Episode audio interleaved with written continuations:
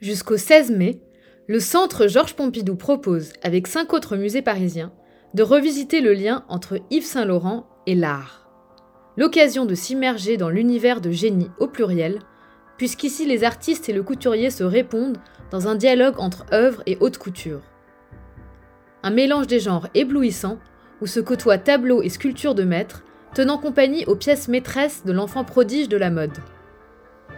Ce dialogue entre l'art moderne et la haute couture, Yves Saint-Laurent l'a initié dès le début de sa carrière. Après une formation auprès du prestigieux Christian Dior, il crée sa propre maison et présente, dès 1965, une collection hommage à Piet Mondrian, avec des pièces d'une simplicité et d'une beauté pure. Carré rouge, carré jaune, carré blanc.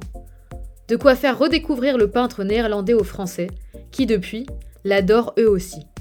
Mais dans la vie d'Yves Saint-Laurent, il y a de la place pour tout le monde, pas que pour Mondrian.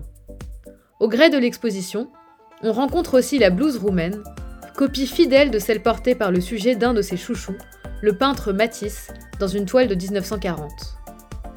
Picasso est bien sûr là aussi, Niki de Saint-Phal n'est pas loin, et au détour d'une nouvelle salle, on peut déguster la crème du pop art.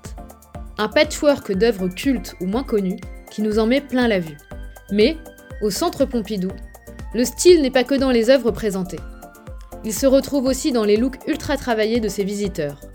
Comme un parfait hommage de la volonté d'Yves Saint-Laurent de lier peinture et couture, une partie des spectateurs qui déambulent ici semble sortir tout droit de la Fashion Week et entrer en osmose totale avec un autre type de public venu, lui, pour les grands maîtres.